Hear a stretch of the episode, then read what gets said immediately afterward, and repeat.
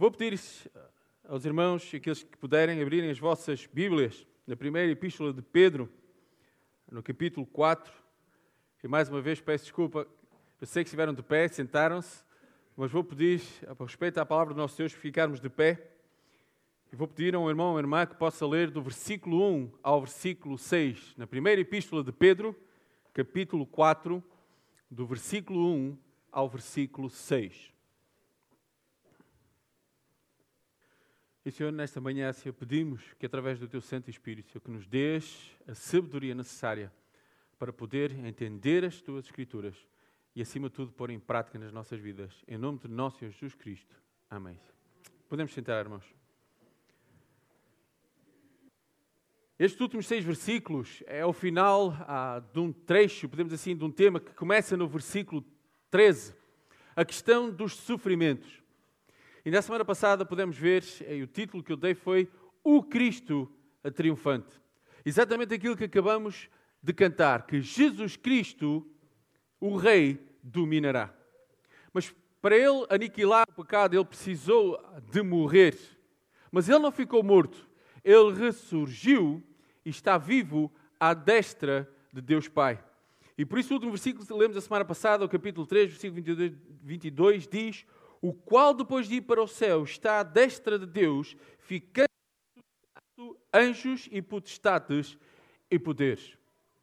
Ele é o Cristo vitorioso.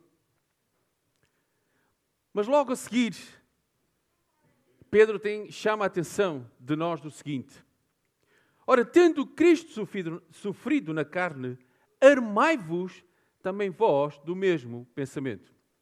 Irmãos, esta questão armai-vos, e no original é exatamente isso, é preparar para a guerra. Estarmos prontos para que, a partir do momento que temos Cristo como Senhor e Salvador das nossas vidas, temos que nos preparar para a guerra. E preparar para a guerra não é aquilo que aconteceu com um soldado brasileiro, e peço desculpa aos brasileiros, mas tinha que, para poderem entender. Quando o seu comandante, quando ele estava a preparar para a guerra, lhe perguntou, soldado, qual é o seu, o seu lema? O que ele prontamente respondeu, mato ou morro? E disse o seu comandante, o que o soldado quer dizer é matar ou morrer? E ele, não, meu comandante, é mesmo mato ou morro? Então importa-se explicar com certeza. Se as balas forem para o morro, eu fujo para o mato. Se as balas forem para o mato, eu fujo para o morro. Aquele soldado não estava preparado para lutar. Ele sabia que tinha que para uma guerra, mas ele estava-se a preparar para quê? À primeira dificuldade, iria fugir. Por isso é que o seu lema era mato ou morro. E a questão é que muitas vezes nós somos assim. Quando Pedro está a falar a estes homens, diz: Olha, preparem-se, armai-vos, porque vão estar numa guerra diária. Nós, isto faz-me lembrar a passagem logo em, em, um, em Efésios capítulo 6, versículo 13, que diz o seguinte: Portanto, tomai toda a armadura de Deus para que possais resistir no dia mau e, havendo feito tudo, ficar firmes. E novamente, e ali em Efésios temos a descrição desta armadura. Era aquilo que um, que um soldado precisava para estar preparado para ir enfrentar o seu inimigo. Novamente, irmãos, eu não posso falar muito porque nem à tropa fui. Está bem? Mas eu nunca vi um soldado de chinelos, de calção e de toalhinha de praia a ir combater uma guerra. Eu nunca vi isso. Porquê? Porque um soldado, quando realmente vai para a guerra, ele tem que ter o material necessário para estar pronto a combater no caso do inimigo surgir. Ou então temos o mesmo problema que aquele soldado brasileiro, a primeira dificuldade. Nós fugimos. Por isso é que uh, Pedro diz: Armai-vos também vós do mesmo pensamento. De quem? De Cristo. Pois aquele que sofreu na carne deixou o pecado. Já Pedro, um pouco mais atrás, no capítulo 2, versículo 21, tinha chamado a atenção disto. Porquanto para isto mesmo fostes chamados pois também Cristo sofreu em vosso lugar, deixando-vos exemplo para seguirdes os seus passos. Cristo morreu, Cristo sofreu para aniquilar o pecado. Por outras palavras, o que Pedro está a dizer, olha, vocês precisam de sofrer para que o pecado na vossa vida também possa ser aniquilado. Têm que seguir o exemplo de Cristo. Alguns momentos antes do Senhor estar prestes a ser preso, lembra-se o que ele disse quando estava a orar, a falar com o Pai? Senhor, se for possível, passa de mim este cálice. Ele sabia que os sofrimentos que vinham não eram fáceis de enfrentar. Ele pede: olha, se houver outra maneira, por favor, mas não se faça a minha vontade, mas a tua. E sabemos que só havia uma maneira, que era a morte horrenda na cruz.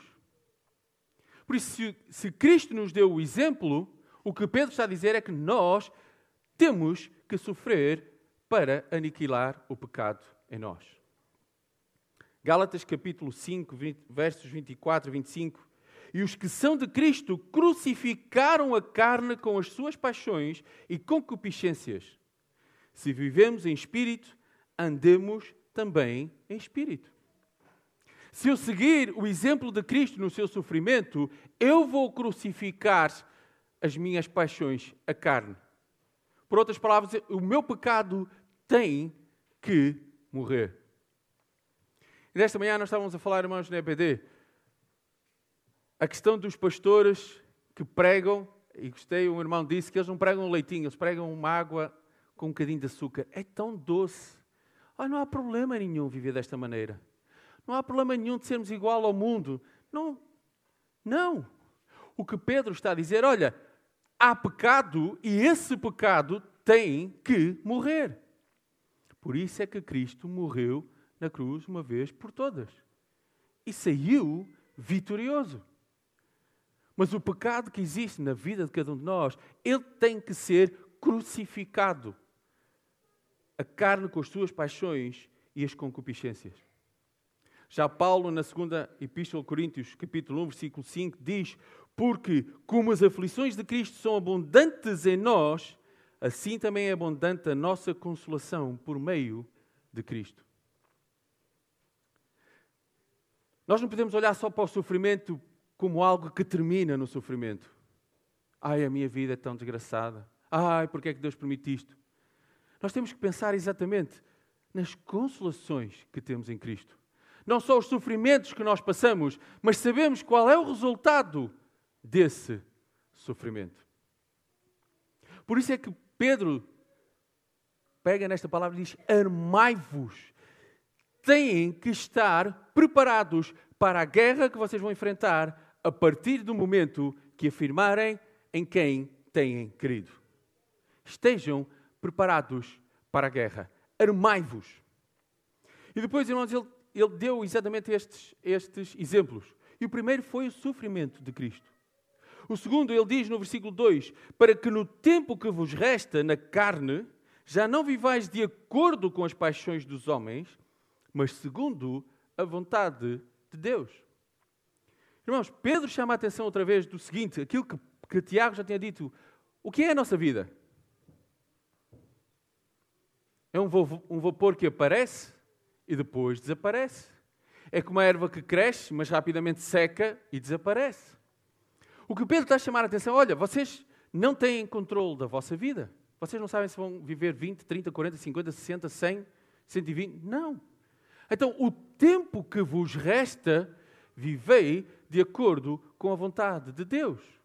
Seja um mês, seja dois anos, seja 30 ou 40, vivei de acordo com a vontade de Deus.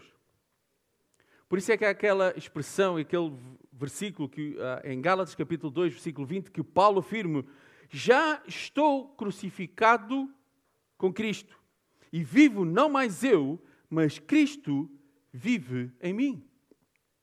E a vida que agora vivo na carne, na carne vivo-a pela fé do Filho de Deus, o qual nos amou e se entregou a si mesmo por mim. Novamente, Paulo diz: Olha, se Cristo se entregou, se entregou por mim, se Cristo sofreu por mim, eu já não sou eu que vivo, já não sou eu que, que comando a minha vida, mas é Cristo que comanda a minha vida através do Espírito Santo. Isto é crucificar as nossas paixões e a nossa carne. O que eu desejo já não tem valor. O que eu acho que é melhor já não tem valor. Mas eu tenho que saber exatamente aquilo que Deus quer para a minha vida. Vai haver sofrimentos? Vai. O Senhor disse: Olha, por isso é que Pedro novamente alerta: armai-vos do mesmo pensamento. Sofrer na carne para aniquilar o pecado. E a melhor maneira de fazermos isto, o que é? Fazendo a vontade do nosso Deus. Romanos capítulo 6, versículos 11 a 14, diz o seguinte, a palavra do nosso Deus. Assim também vós considerai-vos certamente mortos para o pecado, mas vivos para Deus em Cristo Jesus, nosso Senhor. Novamente, sofrer para sermos considerados mortos para o pecado, mas vivos para com Deus, em quem? Em Cristo Jesus.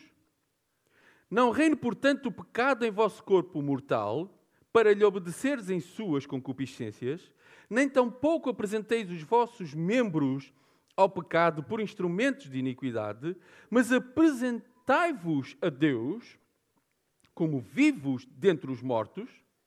Interessante. Como vivos dentre os mortos. Novamente, mortos para o pecado, mas vivos para com Deus. E os vossos membros a Deus como instrumentos de justiça porque o pecado não terá domínio sobre vós, pois não estáis debaixo da lei, mas debaixo da graça. Novamente, irmãos, o pecado só tem poder nas nossas vidas se nós assim o deixarmos. E os irmãos já me têm ouvido dizer muitas vezes isto. Maior parte das vezes nós não alteramos o nosso modo de viver porque gostamos de viver como estamos a viver. Neste preciso momento, irmãos, se eu fosse ao médico e o médico dizer, dissesse: Olha, o senhor a partir de agora não pode comer mais queijo, acabou a manteiga com pão. Manteiga com pão. Eu ia ficar desgostoso porque eu gosto tanto de queijo, eu gosto tanto de manteiga com pão. E ele disse: Olha, mas se o senhor não parar de comer isso agora, é que há a possibilidade de ter um infarto. Eu tenho duas possibilidades. Ou continuo a comer a manteiga com pão e o queijo que tanto gosto, estou sujeito a um infarto, ou então eu respeito aquilo que o, que o médico me disse, porque ele estudou e sabe o que é melhor para a minha saúde, e deixo de comer o queijo, e deixo de comer a manteiga com pão, e altero a minha alimentação. O problema é que eu gosto tanto de manteiga com pão e tanto de queijo, deixa lá. Se calhar, se calhar não é bem infarto, se calhar é só uma indigestão. Não. O que Pedro está a dizer, olha, se vocês viverem em pecado, o pecado comanda a vossa vida. E há consequências para isso. Por isso é que eu preciso de compreender o sofrimento de Cristo e estar, armar, estar armado com esse mesmo pensamento. Para quê? Para aniquilar a minha vontade. Aniquilar a concupiscência da carne. Por outras palavras, os meus desejos. Por isso é que eu preciso de me considerar morto para o pecado, fazendo a vontade do meu Deus.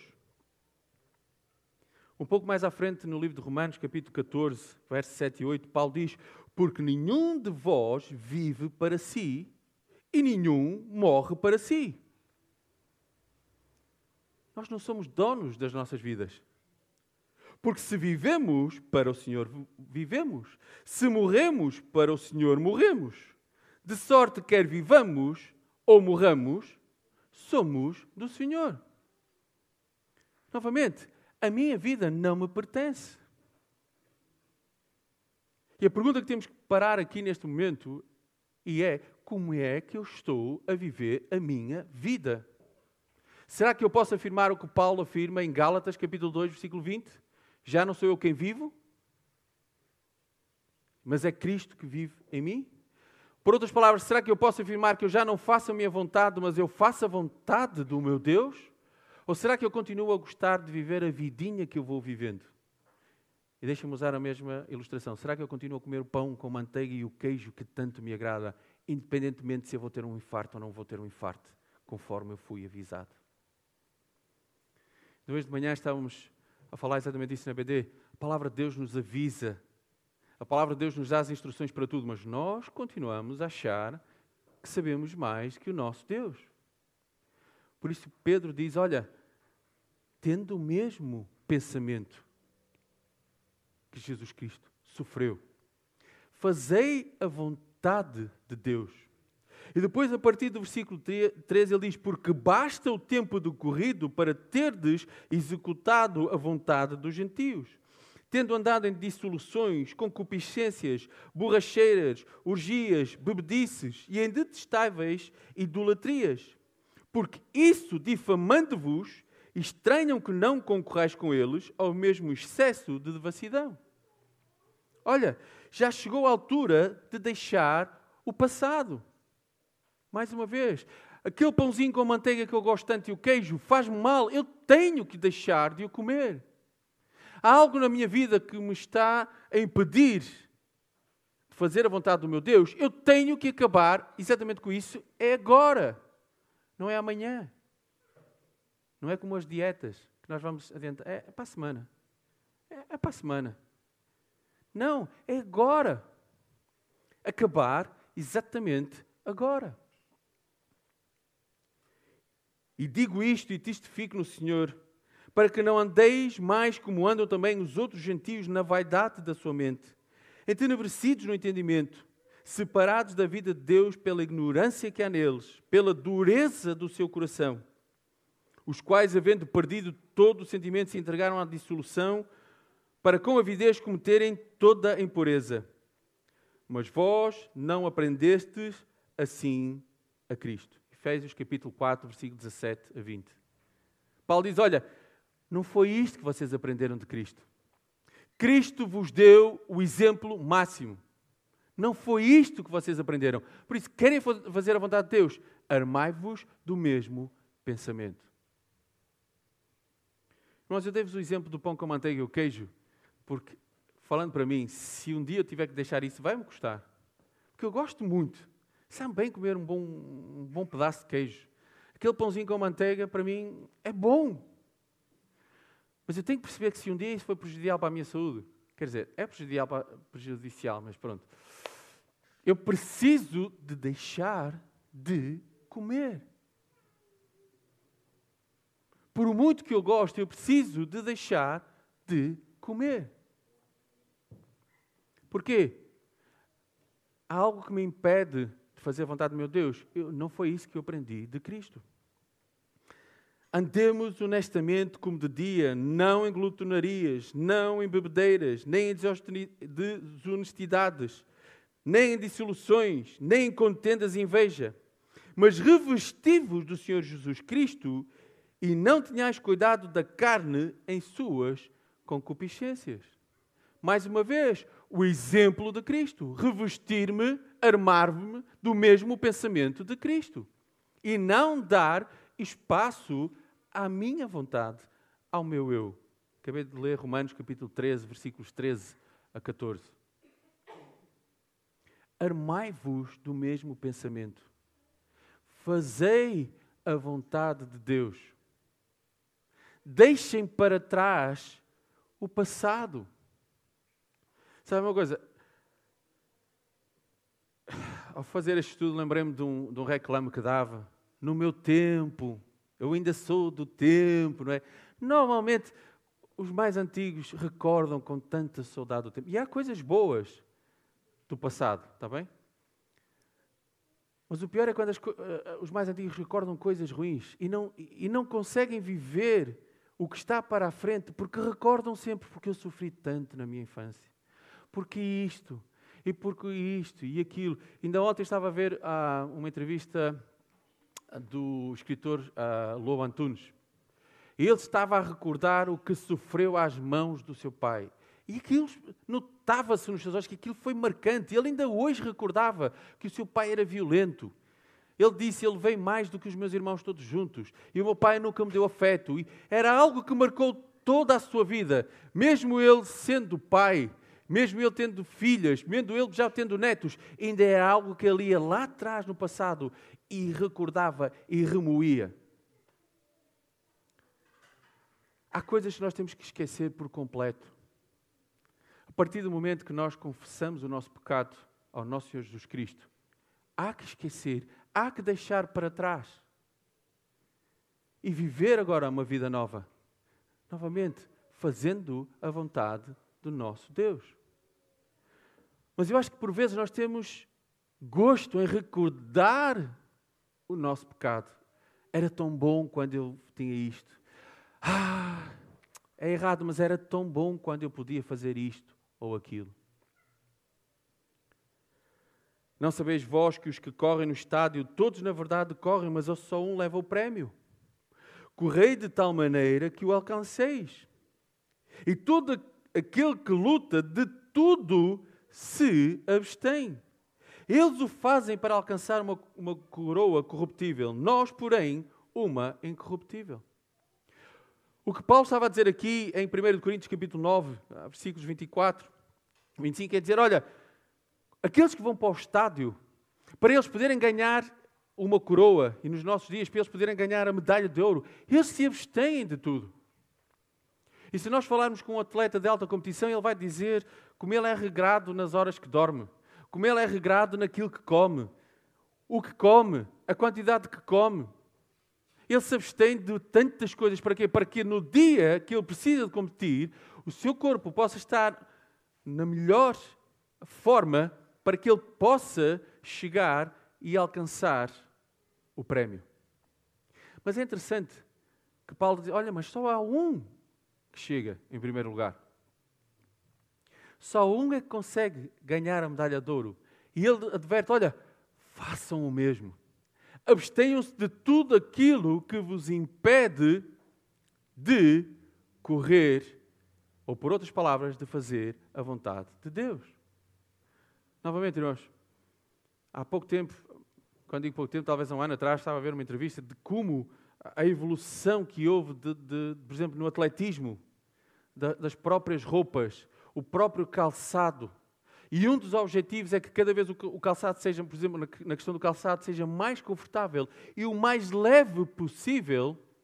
Para quê? Para que o corredor possa ainda ter melhor desempenho. Agora, eu nunca vi alguém a ir para uma corrida de guarda-chuva, gabardine, galochas, enxada atrás, né? Novamente, não faz sentido isto. Os irmãos que gostam de atletismo, se calhar já viram várias provas, e principalmente ah, os dos países africanos. Eles até descalços correm porque é mais confortável para eles do que muitas vezes usar uma sapatilha. Porque o que eles querem é tirar, abster-se de tudo aquilo que os pode impedir de ganhar a medalha de ouro. O que Pedro está a dizer aqui aos irmãos, olha, vocês têm que se abster de tudo aquilo que vos impede de fazer a vontade de Deus. Armai-vos do mesmo pensamento em Cristo, o seu sofrimento, fazendo a vontade de Deus, deixando para trás aquilo que é prejudicial para vocês. Porque ele depois diz, versículo 4: Por isso, difamando-vos, estranham que não concorrais com eles ao mesmo excesso de devassidão. No versículo 16, já Pedro diz: Fazendo toda a vida com mansidão e tendo temor em boa consciência, de modo que naquilo em que falam contra vós, fiquem envergonhados os que difamam o vosso bom procedimento em Cristo. Irmãos, o nosso modo de viver hoje, se fizermos segundo a vontade de Deus, é loucura para o mundo. É loucura para o mundo hoje fazer a vontade de Deus. Mas já Pedro diz: olha, se difamarem o vosso bom proceder para que o nome de Cristo seja glorificado, se vocês precisarem de sofrer para que o nome de Cristo seja glorificado, amém por isso. Há bem pouco tempo atrás, quando estudávamos a Epístola de Tiago, o que é que Tiago diz? Tende por bom ânimo, ou fiquem alegres, ou passardes por várias provações. Espera aí. Porquê? Novamente, porque não é o Timóteo Santos que está em causa, mas é Cristo que está em causa na minha vida. É isso exatamente que Pedro está a dizer. E ele depois complementa no versículo 5: os quais onde prestar contas àquele que é competente para julgar vivos e mortos. E um dia, irmãos, todos nós estaremos na presença do nosso Deus, no nosso Deus e todos nós iremos dar contas. Estamos a estudar 1 Coríntios capítulo 3, a questão de como é que nós estamos a edificar. Estamos a edificar com ouro, prata, madeira ou palha. Sabe porquê? Porque um dia, todos, sem exceção, iremos prestar contas ao nosso Deus daquilo que eu tenho feito com a minha vida. Todos. Vivos ou mortos. E aqui se refere, se o Senhor vier hoje, aqueles que estamos vivos seremos arrebatados, aqueles que, que, que, que são dele. Mas aqueles que também que já morreram irão ser arrebatados e todos nós teremos na sua presença. Todos. Vivos ou mortos, vamos ter que prestar contas. Mas por outras palavras, o que Pedro, o que Pedro termina no versículo 6 é dizer: olha, armai-vos do mesmo sentimento. Fazei a vontade de Deus. Deixem o passado, sabem porquê? Versículo 6. Pois para este fim foi o Evangelho pregado também a mortos, para que, mesmo julgados na carne segundo os homens, vivam no Espírito segundo Deus. Novamente, irmãos, este versículo 6 é dos outros versículos que têm levantado algumas contendas. Quando diz que para este fim foi o mesmo, foi o Evangelho pregado também a mortos. Novamente, este, este versículo está relacionado também com o versículo 19 nós, não é que o Evangelho tenha sido pregado aos que estão mortos. Mas o que Pedro está a dizer, olha, mas mesmo aqueles que hoje já estão mortos, que também conheceram o Evangelho, eles foram mortos porquê? Porque foram julgados na carne segundo os homens. Mas porque eles creram. E buscando a passagem que lemos a semana passada, porque eles estão dentro da arca que é Cristo Jesus. Vivam no Espírito segundo a Deus. Irmãos, eu gosto daquela expressão que o apóstolo Paulo diz: olha, muitos não estão mortos, eles dormem. E sabemos que o Senhor já levou vários para si. E muitos foram mártires. Ainda hoje, irmãos, nós ouvimos histórias que ainda hoje, no pleno século XXI, no ano 2019, há pessoas que morrem porque afirmam que têm crido porque afirmam que Jesus Cristo é o seu Senhor e por isso eles sofrem os julgamentos humanos. E muitos deles ao ponto de morrerem por afirmarem em quem têm crido. E o que Pedro está a dizer, olha, se for preciso dar a tua vida por Cristo, amém. Armai-vos do mesmo sentimento de Cristo. Jesus, que sofrendo deu a sua vida para aniquilar o pecado. Eu tenho que estar preparado, irmão. Cada um de nós tem que estar preparado para sofrer, não por minha causa, mas por causa de Cristo. E mesmo que algum dia nós possamos ser julgados pelos homens, e mesmo que esse julgamento nos traga a morte, a nossa esperança é que um dia estaremos por toda a eternidade com o nosso Deus. Hebreus capítulo 10, versículo 23 diz: Retinhamos firmes a confissão da nossa esperança, porque fiel é o que prometeu. Mesmo que nós sejamos julgados, mesmo que nós tenhamos que sofrer neste mundo, mantemos firme a nossa esperança. E já agora, irmãos, qual é a nossa esperança? Estou a ver que ninguém é esperançoso aqui. A vida de Cristo. O estarmos por toda a eternidade com Cristo. Sabe porquê? Porque fiel é aquele que prometeu. E quem é que prometeu? O Senhor Jesus Cristo. Eis que eu vou preparar lugar e irei voltar para vos vir buscar. Se for preciso morrer por Cristo, graças a Deus por isso. É interessante que alguns meses atrás, ah, quando uma das vezes que o pastor estava fora, e na Casa Farol, ah, em casa do pastor, alguém disse que muitas vezes afirmamos que estamos prontos por morrer para Cristo, mas estamos tão agarrados a esta vida terrena. Não é? Eu estou pronto a dar a minha vida por Cristo. Mas se surge uma doença em que de repente podemos ver que temos alguns dias de vida, parece que ficamos tão agarrados a esta vida. E esta vida não é nada. Mas se somos atribulados, é para vossa consolação e salvação. Ou se somos, ou se somos consolados, para vossa consolação é a qual se opera suportando com paciência as mesmas aflições que nós também padecemos. E a nossa esperança acerca de vós é firme, sabendo que, como sois participantes das aflições, assim o sereis também da consolação. Novamente, fiel é aquele que afirmou a nossa esperança.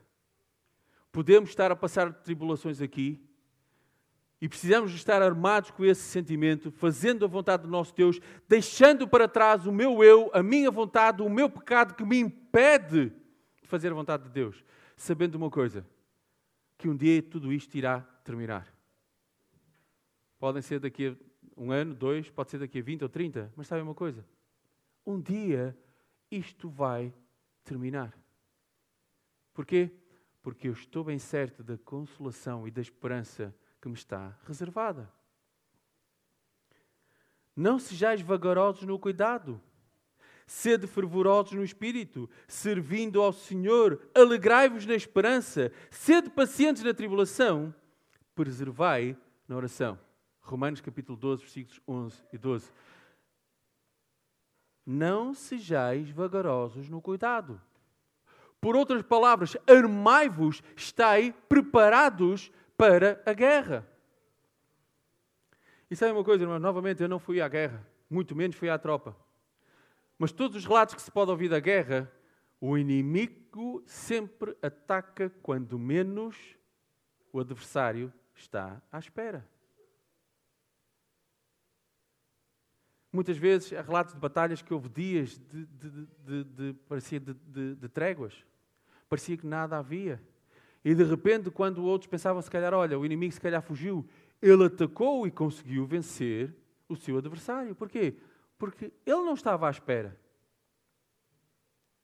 Quando Gedeão vence com aqueles 300 homens que o Senhor deu nas suas mãos, aqueles homens nunca estavam à espera que de repente aquele barulho todo e ver aquelas tochas. E o Senhor entregou, não. Porquê? Estavam descansados. Eu acredito que muitos deles a dormir descansadamente. Dizem ah, nós somos mais do que eles. Coitados, eles são tão poucos e nós somos esta multidão. Ah, nós vamos temer agora 10 mil, 30 mil. Lembram-se? 32 mil homens. Primeira vez que chegaram para Gideão. Ah, nós somos não sei quantas vezes mais. Estamos descansados. E na nossa vida nós temos que nos armar, porque o nosso adversário parece que está parado, mas ele está pronto a atacar. Romanos capítulo 8, versículos 36 e 39 diz: Como está escrito, por amor de ti somos entregues à morte todo o dia. Somos reputados como ovelhas para o matadouro.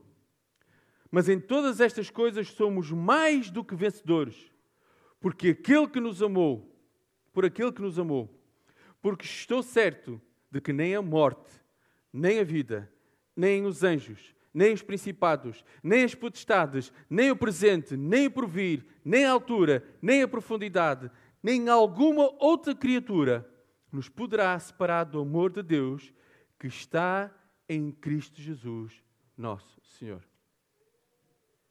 Por isso é que nós podemos afirmar bem alto o hino que vamos cantar a seguir. Vitória tenho em Cristo. Mas a semana passada o tema que eu dei à, à mensagem foi o Cristo triunfante. O tema que eu dei esta semana, aqueles que não têm Facebook, os que têm já viram, é triunfantes em Cristo. Nós podemos estar a passar por aflições e sabemos que iremos passar. Mas se nós deixarmos para trás o nosso velho eu, a nossa concupiscência, se deixarmos para trás o nosso pecado, se estivermos dispostos a fazer a vontade de Deus, podemos afirmar aquilo que Paulo está a dizer: que não há nada neste mundo, absolutamente nada, nem altura, nem profundidade, nem criatura alguma, que nos poderá separar do nosso Deus. Por isso é que Pedro termina quando diz no versículo 6: Pois para este fim o Evangelho foi pregado também a mortos, para que, mesmo julgados na carne, para mesmo sofrendo na carne, segundo os homens, para mesmo sofrendo nesta vida terrena, mas quando o Senhor disser: Olha, terminou a nossa vida aqui, vivamos no Espírito segundo Deus. Irmãos, e nós somos triunfantes não por mim mesmo, não por aquilo que eu sou, não por aquilo que eu acho, não por aquilo que eu tenho, mas eu só posso ser triunfante em Jesus Cristo. Amém?